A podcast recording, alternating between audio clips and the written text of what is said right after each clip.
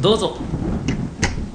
失礼します短足の最高ウルフ魔性不動産と申しますよろしくお願いいたしますはい私は本日講師を務めます幻惑のノーフェイス指揮メーカーアンノウンと申します親しみを込めてアンちゃんと呼んでくださいうんはいわかりうんあおーもうはいもうわかりましたアンノウンさあーんうんあーもうさて、えーここは孤独の闇をさまよう哀れな子羊たちが血塗られた契約の名のもとに集うビジネススクール狂乱の宴さあ今夜はプラットフォームビジネスについて語ろう凍てつく夜のビジネス用語この番組はエスカリフの提供でお送りいたします説明しようエスカレフトはビジュアル系に目覚めたビジネスマン2人によるビジュアルとビジネスを融合させたビジネス系ユニットである地球上の全ビジネスマンをビジネスマンにするべく北は大宮南は練馬まで幅広く活動しているのだキンコンカンコンキンコンカンコンキンコンカンコンあこれ 自分でなんで今自分で言い出したんですかはいということでねどういうことだ今回はねプラットフォームビジネスにかついて語ろうと先週言ったのを覚えているかね先週と言いつつすみません2週空いちゃって申し訳ないですごめんなさいなんか聞いたことあるなと思ったらそういうことでしたねそうですよ来週はプラットフォームビジネスについて語ろうということでねそれを言ったがために2週空いてし まうすみません僕の都合であれちょっとバカンスにね ちょっと はい社員旅行にすいませんさあさあさあさあプラットフォームビジネスはでももともとでも結構聞いたことあるんじゃないですかね プラットフォームそうですね聞いたことはある感じがしますはい、じゃあどんなことだと思いますプラットフォームねなんでしょうねなんかそのあれですよね中心のハブハブ的なあハあブーう的なんあーうんって感じですかなんて言うんだろう何かなんだろうななんか図では図で書くとうんうんもうここういう感じのこういう感じのやつじゃないですかこういう感じのこういう感じのそれはちょっとイメージが違うかなあ違うんだハブ空港的なイラストですね今ねハブ書いて空る港的なイラストあこプれじゃラないットフォームってそもそも何だか分かってますプラットフォーム駅駅ですよね駅です駅です、何駅か そう何駅かですまあうん物事の基盤になるって意味なんで、まあ、でもその基盤の元、大元かはいなんで今描いてもらった、まあ、ハブ的な描きイラストもそんなに間違いではないのかなでもどうなんだろうもともとは多分プラットフォームって駅のプラットフォームから来てると思うんですけれども、違うかなそこ調べてなかったよ 盲点でしたねモデルでしたね、はいまあ本当にここもう10年20年ぐらいずっとプラットフォームプラットフォーム言われてる流行りの戦略なんですけれども、はいあ戦略なんですねプラットフォーム戦略って言いますからねへえあそうなんだだから意図的になってしまったんじゃなくてこう狙って仕掛けていくもんですねほまあ最近の例で言うならやっぱり iPhone ですよね iPhone アップルだううんうんから先週確かこのプラットフォームの例がちらっと出たのが、い Apple ストアですねまさにこほれ Apple ストアっていうのは Apple の土壌の上でしか戦えないじゃないですかううんそうですねどんなにいい製品を提供したくても Apple がノーって言われたら、うわ畜生っつって諦めるしかないうんあまあさにね独占禁止法の穴をかいくぐったかのようなね独占っぷりが確かにできるわけですよでプラットフォームが何が強いかって言ったらまあ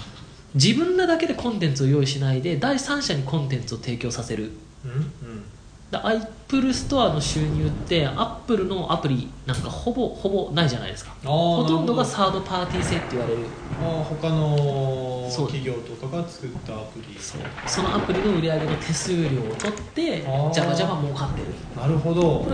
れえらい儲かるんですよえらい儲かりそうですえねらい儲かるんですようんでそのサードパーティー制って今言ったようにピピーンと来たらね日本でやっぱ一番プラットフォームでわしゃわしゃ儲けてる企業あるじゃないですか日本日本で日本の企業で今言った、まあ、サードパーティーって言い方したらあピンってくるのかなと思いましたけどね全然来ないえーななんかヒントください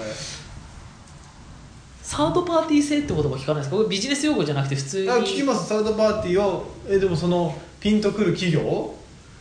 えー、もうあ待ってあちょっとあーえ簡単簡単ですよもうものプラットフォームを提供しててその上でしか動かないソフトみたいな感じで言うならー、ゲーム正解そう任天堂ですね 任天堂か任天堂最初やっぱファミリーコンピューターでねはいでにファミコンのゲームソフトを作ったら当然任天堂の企画に合わせなきゃいけないであそうでれすね昔はこのロム工場っていうのがやっぱ任天堂だけが持っててロム工場ロムロムですあロムゲームのはいはいはいでデータをこう任天堂の工場に納品して任天堂がそのスーパーファミコンとかファミコンとかの工場で作ってうんでそれをこう売ってっていうやり取りあそうなんですねでゲームソフトはいろんな会社が作ってたじゃないですか任天堂自身も自社で作ってましたけど、えこれはまあプラットフォーム戦略ですえねああそうかこう自分だけではないサービス提供することによって、ああえらい儲かるやつですだからねやつですよええ任天堂ねそっかファミコンはそうですよねなので企業はプラットフォームを作りたがってて、うんで日本でドロルマ化して化して多分みんな共倒れしまくったのが音楽配信ですかねああ iTunes とかに対抗しようとしてねなんかソニーとかだとモーラーとかモーラなんか聞いたことあるなで au だとリスモとリスかモリスモとかはまだまだ残ってますモーラーももちろん残っああてるんまですすねただまあそんなに iTunes とかと比べたら負けてますね,、まあねやっぱ一番良くなかったのはソニーと東芝側はやっぱそれぞれ独自でプラットフォームを作ろうとしちゃったことですよねああそこは手を組んだ方がよかっそこら辺やっぱその名曲が結局両方に登録しないと、うんソニー系の音楽はソニーのモーラじゃなきゃ聴けない、うんで東芝 EMI っつって EMI レコーズはのいものはやっぱと東芝の東芝なんでしたっけねあれプラットフォームまあなんかそれそそれぞれ専用のた、うんサイトじゃないとダウンロードで聴けないっていううん不便さがあって結局何でもかんでも聴ける iTunes の方にどんどんどんどんいやそうですよ負けてった感じですよねそういうやっぱり垣根を越えていかないとそうなんですいよけないんですねでこれ似たようなものでやっぱあの DVD 企画もやっぱ東芝とソニーが争ってたじゃないですかああ HD HD と DVD ととブルーレイはいこれもやっぱりプラットフォームなんですよねああそっかじゃあもっと遡れば VHS とベータとかももうそうですプラットフォーム戦略ですね、あうれはーんでまあ、ソニーがそもそも円盤にこだわった理由がやっぱりその円盤の CD の特許をソニーがど、ね、確か持ってるっていうああ前もそんな話、そうそうそう MD とかえ結局そこでだからどうしてもブルーレイディスクっていう企画を無理やりえうん勝ち取りたかったっていうのは特許期間の延長も狙って、うんまあでブルーレイそんなに流行ってないどうなんですかね実際まあ実際ちょっともうそろそろ時代遅れですよねあそうなんですか今何ですか今もうダウンロード販売じゃないですか完あー全にネットフィリックスだのアマゾンプライムビデオだのそうですねグーグルでもそうですし、うん何でもかんでもダウンロードで確かに最近映画買ったり借りたりしてないですねそして今ちらっと言った中でもプラットフォームいっぱい出てきましたよねほネットフィリックスもプラットフォームですあー映像配信うそうですねこれやっぱりね日本テレビなんかも第二日本テレビなんてやってますけど、いほとんどの人が第二日本テレビ知らないんじゃないですかねそれはネットで配信してるネットでへ日テレの番組を配信してるのが第二日本テレビですえネットフィリックスは聞いたことあるけど第二日本テレビ聞いたことないみたいな第二日本テレビはあ名前変わってますね日テレオンデマンドになってます今見たらねあ分かりやすいえまあまあまああでもえやばあ 今待ペってージ開いたら、日テレオンデマンドで変わってるなと思ってページを開いたらえなんか日テレオンデマンド0円は2013年4月に日テレオンデマンドと統合いたしましたよくわからない注意書きが出てきてゼロ円っていうのがあったんです0円っていうのがあったっぽいですねそれが完全に日テレオンデマンドに統合されたみたいですうんまあギャオとかもプラットフォームでしたねギャオねまだ生きてますよね生きてますね全然今だからまだいろいろちょっと群雄割拠的な感じですよねああそういう意味で言うならまあ YouTube もプラットフォームですし確かにニコニコ動画もプラットフォームなんですよ安納さんそういう映像配信の何か使ったりしてますかアマゾンですねあやっぱりまあアマゾンプライはムい会員なうんんででまさにアマゾンもえらいプラットフォームで、はいまあ、あの日本のねブイブイ言わせてた出版社がいいように急々にやられちゃっててあ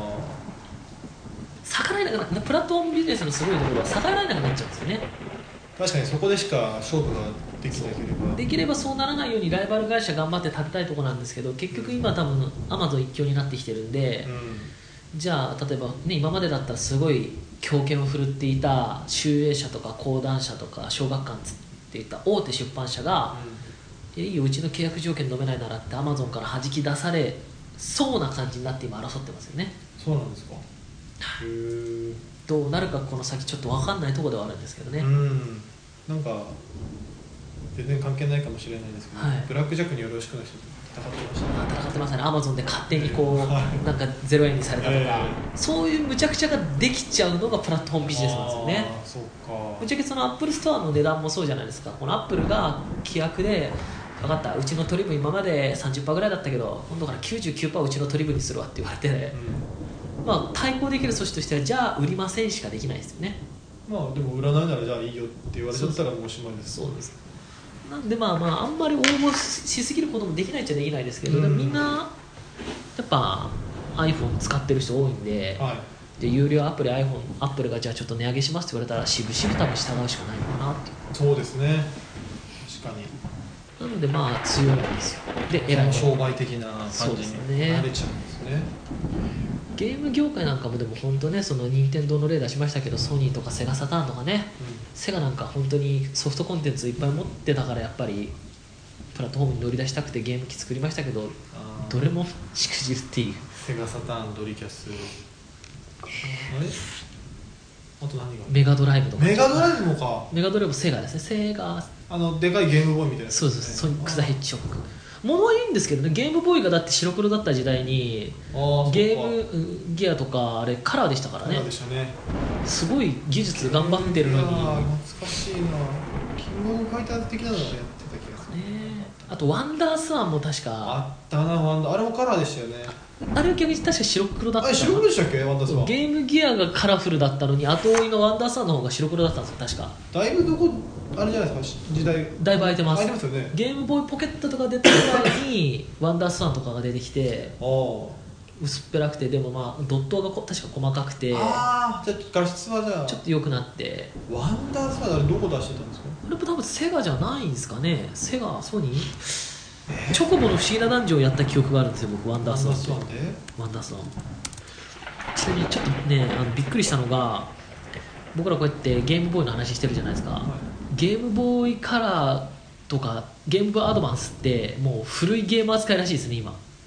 何これ見たことないああそっかちょっとショックアドバンアドバンスはねねえ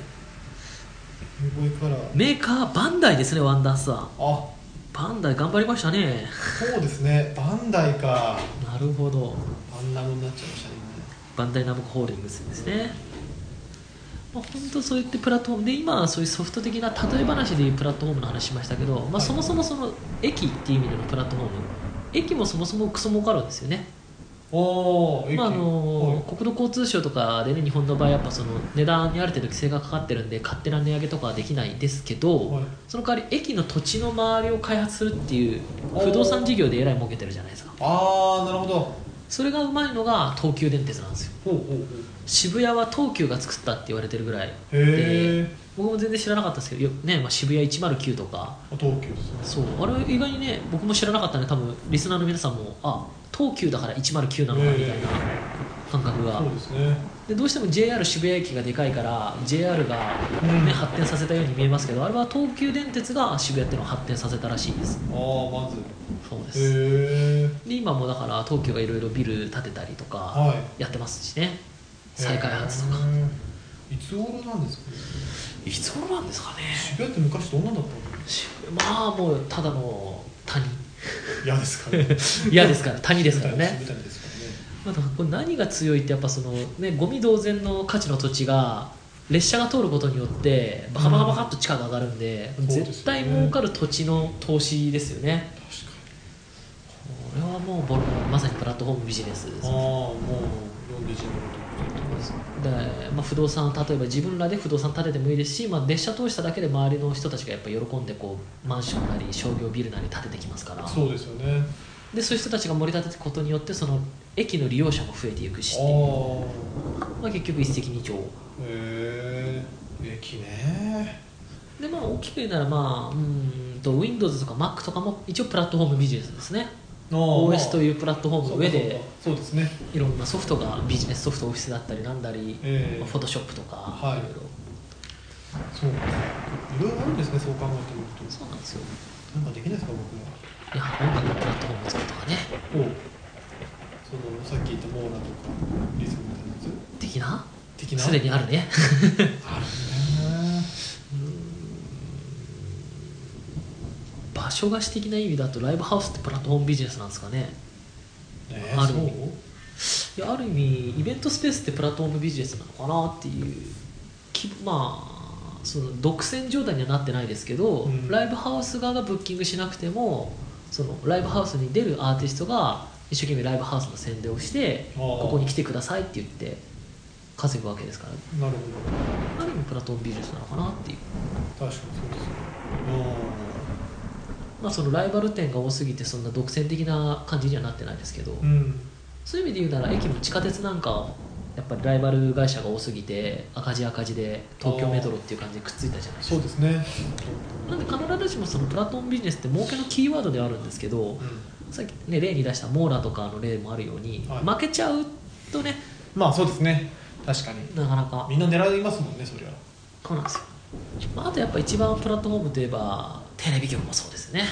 ああそうか電波使用料っていうか使用権っていうね強いものに守られて守られているのでおー新規参入ができないじゃないですか基本的にはテレビに関してはそうですねでもその代わりそのさっき言ったネットのねネットの方まあ逆に出遅れちゃってますよねテレビ界はやっぱうん逆にそうですねああそうかなのでね、まあ、これからのやっぱ儲けのキーワードとしてやっぱりプラットフォームなのかなとそうですねビットコインとかもまあある意味プラットフォームですかねあれはビジネス戦略ではないかなうん仮想通貨の誰かがコントロールしてるわけじゃないんで、うんまあ、そういう意味で言うとコントロールしてるっていう意味で言うと Google なんかプラットフォーム戦略ですよねああただでやってすますけど、まあ、Google から抜け出せないよみたいな、うんまうんあ、それから LINE とかもそうですねああ LINE そうですよみねんな LINE を使っていてで、まあ、今 LINE 上で広告とかもどんどん出せるようになってきてますけど、うんあれも LINE に広告を出したかったら、まあ、いいねで出すしかないまあ当たり前の話ですけどあー LINE なんて出てきた時は誰も使ってなかった最初カカオトークとかの方が多分そう売れてたん先ですよねであと世界的に見るとやっぱり LINE ってそんな強いわけじゃないらしいですよねうん僕ら的にはどうしても LINE しか知らないですけどそうですね世界全体で見るとなんか WhatsApp とかよくわかんないア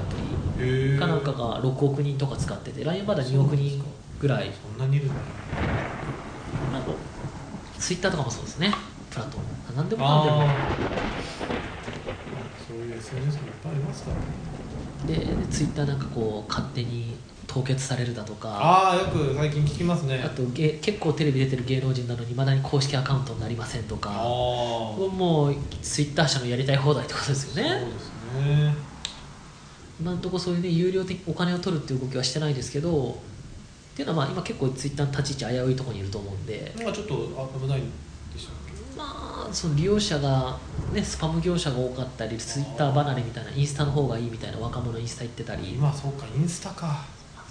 これはもう本当にやっぱすごいかけがえのないプラットフォームになると例えばニコ動がプレミア会員やってるように、まあ、お金取れると思うん ですよねツイッターなんかでも本当だったら例えばこ、もっと快適にツイートを見れるような月額プラン360円とかあただ今ちょっとそれやっちゃうと多分ねインスタとかにドバドバ流れそうなんでそうですねそういう戦略は取れないんじゃないのかなああー難しいですねなかなかアップルもアンドロイドぐらいしか対抗馬がいないからアップルストアっていうのがなんかうまくできてるわけではいまあ、あと取り分がそんなにねひどいほど分取ってないうーんそこ行くとアマゾンはひどいって言われる声がネット上でよく見かけるんで多分ひどいぐらい分取ってるんでしょうねまあプラットフォームはレッドオーシャンなんですねレッドオーシャンいやレッドオーシャンうーんプラットフォーム内に入ればブルーオーシャンですよね入れ入れプラットフォーねム同士が今レッドオーシャンあでーしのぎを削ってるそうなんですということでねこれなんかの皆さんもねこの戦略をぜひぜひちょっと生かしていただいてプラットフォーム戦略そうねではいはい、じゃあ今日はあのところはこんな感じでええまあ本当にワンダースワンがバンダイってことが分かってよかったっていうかまあまあ、それ確かに新しく分かって、あね、れは僕でもいいゲームだったと思いますけどねいやまあまあまあそうだったけどちょっとそれはまあまあまあちょっとえ話がねちょっとずれちゃっていていやいや今日ね話したのはそのプラットフォーム戦略っていう戦略プえプラまあだからワンダーサーのソフトですかいやいやそっワンダーサーのソフトであいりまやすいやいやいやいやいや分かったじゃあ魔性にも分かるように言うと、はい我が神域に阻むものなしもう一回ですか我が神域に阻むものなし我が神域に阻むものなしポワンポワンポワンポワンポワン新域ね新一社長おうプラットフォームビジネスとおっしゃりますけどおう今空港もコンビニ並みにあってうんショッピングモールもコンビニ並みにあってうんコンビニでさえもコンビニ並みにあるそうだなこんな世界でどうやって新しいプラットフォームを見つけろって言うんですか魔性よ社長魔性よ社長じゃない私はプラットフォームの神だプラットフォームの神様ああ空港がコンビニ並みにあるのもショッピングモールがコンビニ並みにあるのもコンビニがコンビニ並みにあるのも全て私の仕業だあんたの仕業だとかこの世の中をプラットフォームで埋め尽くしたかったのだだからってなんで他社の十分これでデータは取れたデータさあ今こそ我が社の新たなプラットフォームを作る時だ作るってどこに我が神域に阻むものなしはいポンポンポンポンポン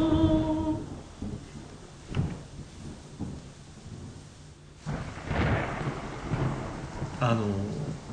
この間ビジネススクール この間ビジネススクールで習ったを言ってないんですけど今から言っていいですかどうぞこの間ビジネススクールで習った我が神域に阻むものなしこの言葉のおかげで営業成績はうなぎ登り彼女もできたし宝くじも当たったやっててよかった凍てつく夜のビジネス用語ポンポンポンポンポン夢の中の夢みたいになってましたね まあまあまあねまあまあまあまあまねあまあまあまあまあいくらまあでもねいやもうこれはカットされてるかもしれないからねカットしないでいきましょういえカットしないのしないよねでも本当そういうことですよ空港もねプラットフォームビジネスですよそうですねねあの空港使用料を取って、はいでかね格安航空とかも出てきたりあなんかりして LCC と呼ばれる、ねはいその分だけ羽田空港なり成田もねどんどん整備してちうょっとん滑走路増やしたりなんだりして、まあねあとショッピングモールとかもね出てきましたけどはいあれもプラットフォームビジネスですねそうですね確かに各テナントが頑張って売り上げを上げることによってこのショッピングモール運営自体がねはい儲かっていくという、基本はでもそうですもんねは、いいないいいな作りたいな作ろうホーム農協みたいな組織作ろう農協農協プラットフォームまあそういうことでねこれで僕らがね音楽的にどうやって成功するかも道が見えてきたところで見えてきたかな 何にも見えないですけどねででも音楽でもねプラットフォームを実践してる団体がいっぱいあるねっていう話がねはい例えばうん AKB あそうですねねまあある意味フランチャイあズる的フなランチャイズ的な展開をしていてね、うん AKB というプラットフォームに入って AKB で人気の人になってうんうん CD が売れてみたいなじゃあ我々もエスカレフをフランチャイズまあ化粧してればわかんないですからねまあまあねフランチャイズ化してね、エスカレフが同時に何か所かに出現する的なねああそうですねそういうのもあってありですねありですねわかん分ないからかんないかなやりましょうやりましょう、はいでは今日の音楽ははいカリガリでマグロポチッとなこの番組は著作権の利用許諾申請を行っていないので楽曲を流すことはできません視聴者の皆様は各自で曲をご準備いただきお楽しみくださいはいというわけでお聞きいただきましたのはカリガリでマグロでしたはいやーほんと最後の最後になるまで、いはいなんでマグロってタイトルなのかなって思ってたんですうよ、ん、あの電車の音とねそうそうまあ、そのプラットフォームっていうねあのはいはいラはいイトだったんでなんか電車の曲ないかなと思ってなるほどねでなんかすごいい漁師的なあれなのかなと思って聞いててうーんと思ってて最後になってああなるほどっていう、キャッチコピーが「ストップ・ザ・5月病キャンペーン応援ソ ング」ってねまあそんなと不謹慎止まる感じですかねこれまあまあまあ、まあねいわゆる人身事故が大好きまあなね、曲ですねなるほ一ど応メジャーファーストシングルということで、はいはい、メジャーでファーストでこれなんだマグロを、ええなるほどいやキャッチーやっぱだそうなんですよねやっぱなんかこの売れる人たちは何かしらやっぱインパクトがありますよねそうですねやっぱりそのまあビジュアル系に限ってなのかこういうなんていうんですかね謹慎な題材で、まあ割とダークな内容でこのポップな曲調っていうのもなんかその面白いですよねね面白いっていうかビジュアルっぽくない曲だなとは思ってましたけどああそうですねちょっとなんかなんていうかねなんでしょうコミックバンドっぽい感じああまあまあ確かにセリフが入ったりチントンチントンう入ったりんね、ダンダダダンダダって感じのなんかねこのそうですね覚えやすいリズム耳なじがいいビジュアル系であと声もまあビジュアル系っぽくない歌い方ああそうですねあの前流したムックっていうバンドがムックの活躍してるのがもともとインディーズの時にはいはいレーベルが一緒でお、うまあ、密室系と呼ばれた、えーカリガリさん密室系密室の色密室の色だっけなっていうレーベルにちょっとあだから密室系そうそうそうそうそう裏腹系的なとか渋あ谷系的なねそうそうそうええというわけでこんな感じの今回ははいマグロをお聞きいただきましたはいはいあまあまあこんな感じではいどうですかね終わってみ ておわアってフターみてどトうですーかクアフタートーク何かありました最近最近いやいやもうこの2週空いてる間何か何されてたんですえでもねここでプライベートの話は一切話さないことにしているのでかあそうなんですかそうそうでしたっけそうですよ一応ほらねあのこう活動を分けてっていうね、あーあその何ですか、まあ個人でやられてることとは分けて、まあ、あくまでも指揮メーカー運動ということで、そうですねまあ特にそう考えると変わったことはさ雨降って寒かったねぐらいか急に寒くなりましたね急に寒くなりまししたね体調大丈夫ですか今すげえ体調悪いです本当ですか薬飲もうかなと思いつつこうここにね薬がはい常備薬常備薬ちょっと具合悪くなるとすぐ飲んじゃう薬 やばい毎日飲んでますいからやね苦本中当ですよ今はそんな毎日は飲んでないですけどねあそうなんですねはいでも子供がもう引いちゃってそこからみんなもらっちゃいましたねあそうですよね子供が2人いるとねもうダメなんかーそうですね咳が出ちゃってなんかそう僕結構だからよく寝てると風邪なかなかひかないんですけど、はい僕の知り合いですごく私体弱いんですって言ってる人がいて、うんすぐ体調崩すって言ってる人がいて、え多分その人体僕より強いんじゃないかと思っていてえ理由がよく聞くと大体1時間半とか2時間しか寝てないんですよえで体が弱いって言ってるけど多分ただ単に寝てなくて体調崩しまくってるだけでぶっちゃけ睡眠時間2時間とかで動けてる時点で僕より体強いんじゃないのかなとそれどうなんですかね寝たいと思わないんですかねなんですかねだから体の構造も多分もう10代の頃からずっとそれらしいんで多分今ちなみにおいくつ40過ぎぐらいだから本当に安納さんより10個ぐらい下いやいやおかしいでしょおかしいでしょいや本当だから体力が普通ね年上に行っていくとそう無理が効かなくなるとか聞くのにそうですね無理効いてるんだみたいなもうよくわかんないです本当ああでも、まあ、でたまにそのはいにでしかもなんかだるそうにしてるとかが一切ないんですよええ6時間ぐらい寝てる僕が結構疲れたなーってブターって感じなのに、う2ん時間しか寝てない人が元気なんですよ、へーおかしくないですかそのいわゆるショートスリーパーとかロングスリーパーとかっっていう系なんでしょうかねなんかそそういうののですかねそうですよ元気がいい時に元気なのは分かるんですよこう人と喋ってるとか元気イエーイみたいなライブでウェーイあー乗ってるみたいな時は2時間しか寝てなくても元気って分かるじゃないでそすうかですねそうじゃなくてこう椅子に座ってはい落ち着いてる時、はいでも2時間しか寝てない人が元気なのがああマジでよく分かんないまともに座ってられないですよね普通スタボでよすよねそれで体弱いって言われてもいやそりゃ体調崩すでしょっそうですねていう8は8は欲しいかないや欲しい8欲しい6はね僕も6きついですね六そう結構6ねもうだダメでね本当に次の日だるい6はダメ6はダメ 甘え みんなでも日本人は寝てないって日なんか本ね人みんなでも6ぐらい大体平均6ぐらいらしいですよね日本人やっぱうんなんか昔僕は目安で6でいましたけどよく考えるとやっぱ足りてなかったのかなっていうのがありますね7ないし通勤電車を全部寝台車にするべきだと思うんですよねああいいですせめねてだもうもっと遠方に住んでいいから電車の中で2時間寝ていこうっていう、ね、ああそうですね電車で寝れればしっかりね東京まで寝台車ちょっとち栃木の辺りから走らせるようにしてそうですね朝8時半ぐらいに東京駅、まあ、朝8時に東京駅着くように、うん6時から栃木出発でみたいな線路作ったら結構需要がありそうな気が大きい企業だったらし 寝台バ スとかで寝台バスとかでもうしますねねあの出社させてくれればねえまあ、そんぐらいのコストがあるなら家賃補助出して東京に確住まかわに せてるからでもまあ地方ね活性化というかね、そうですよねベッドタウンをもっとうん本当のベッドタウンにしてしまおうっていう、そうですよやっぱ睡眠っていうのはねね大事ですよまあ、何が辛いってその朝久々に僕ねちょっとまあ昨日一昨日その台風明けで最強、はいまあ、最強線乗ったんですよ、えまあ、練馬から埼玉でね僕らカバーしてるわけなんで、えまもう広い範囲でねあ、最強線久々に乗ったんですけどやっぱ体力を奪われますよね、まあただ1時間乗るだけじゃなくて1時間みっちり体力を奪われるあ結構満員電車です満員電車あああれ精神的にも結構きますよねきますね本当にあれがないだけで多分睡眠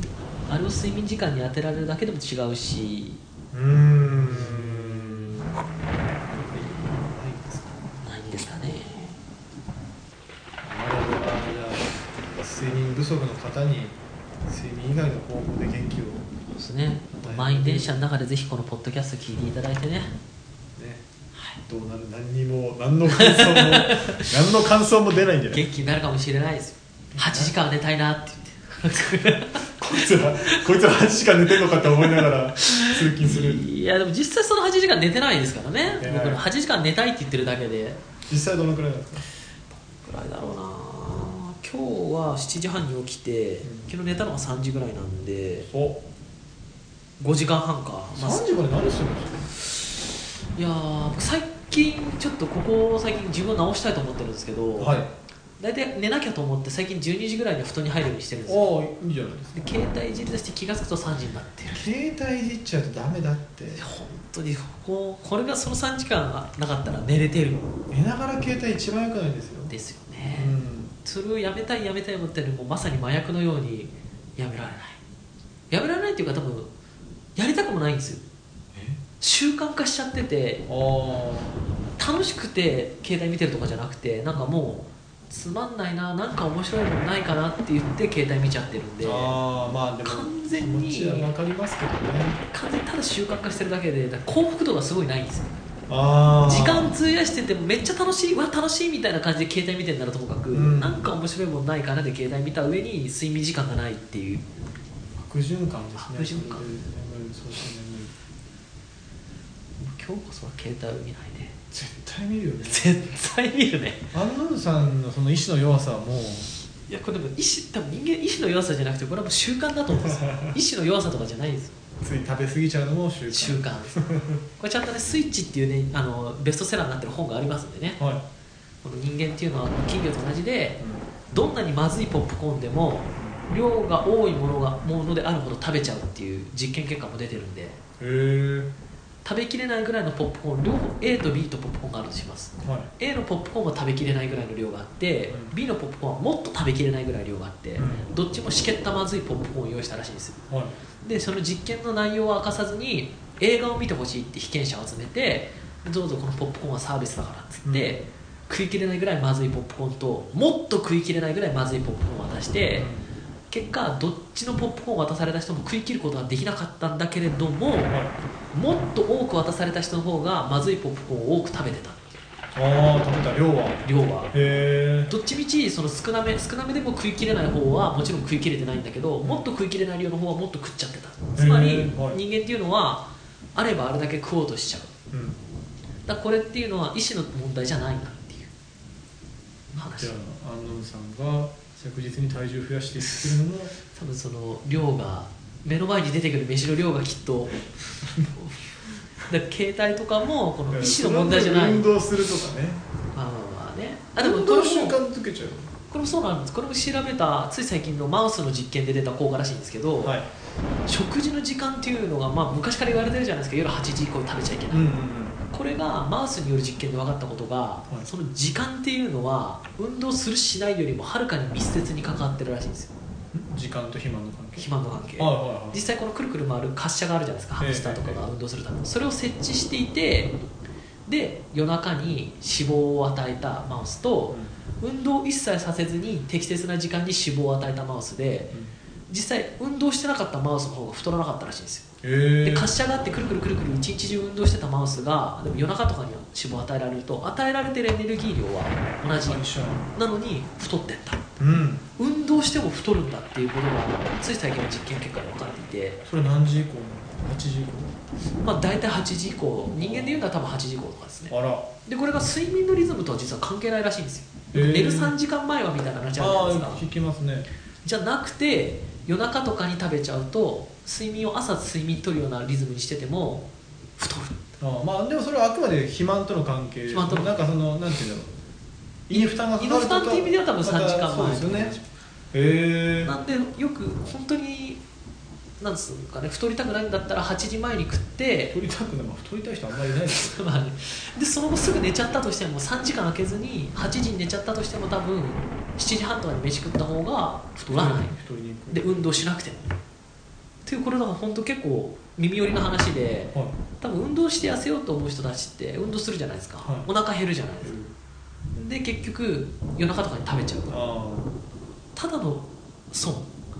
うん、運動しなかったとせっかく運動してるのにねそう運動しなかったとしてももちろんした方がより効果は高いんでしょうけど、しなかったとしても夜食べなきゃ本当に太らないっていうのがああのと何時に食べたんです大体僕いつも12時か全然ダメじゃないですかだからもう今日は今日も食べないなんでそんな遅いんですかだからいや大体12時ぐらいに食べたくなっちゃうんですよないですよえだから太ってるだから太ってるだから太ってる認めちゃっていやいやだからもうビジュアル系ですよ僕ら太ってるビジュアル系もいるかな新しいかもしれないまあ確かにでもそっちには行きたくないあくまでいい方向に痩せましょしましょうまず食べる時間を見直しましょうじうゃだあからもう今日は食べないですもう夜8時以降は今度こそ絶対食べないって決めたんでコンビニでも何も買わない買わないハムも買わない分かりましおた腹がグーグーなってもそれはまやかしちなみに今お腹は空いてつ空いてますいてるんだけねど我慢するでも実際そうなんですよ何が無駄って家帰って飯食ってうん寝るって、まあ確かに飯食ってる1時間分睡眠時間減ってるだけなんですよねそうですね飯食ってる1時間なしにそのまま寝れば1時間睡眠時間増えるんで、うんまあまさに無駄なんですよそうですね確かにで今日はもう飯食わずにじゃあ来週にはもう痩せて痩せてますね来週に5キロぐらい落ちてるそれはまあそれはそれでまあ問題ですけどねまあねそんな感じでじゃあ皆さん今日はご飯食べちゃダメだぞバイバーイ何ですかそれは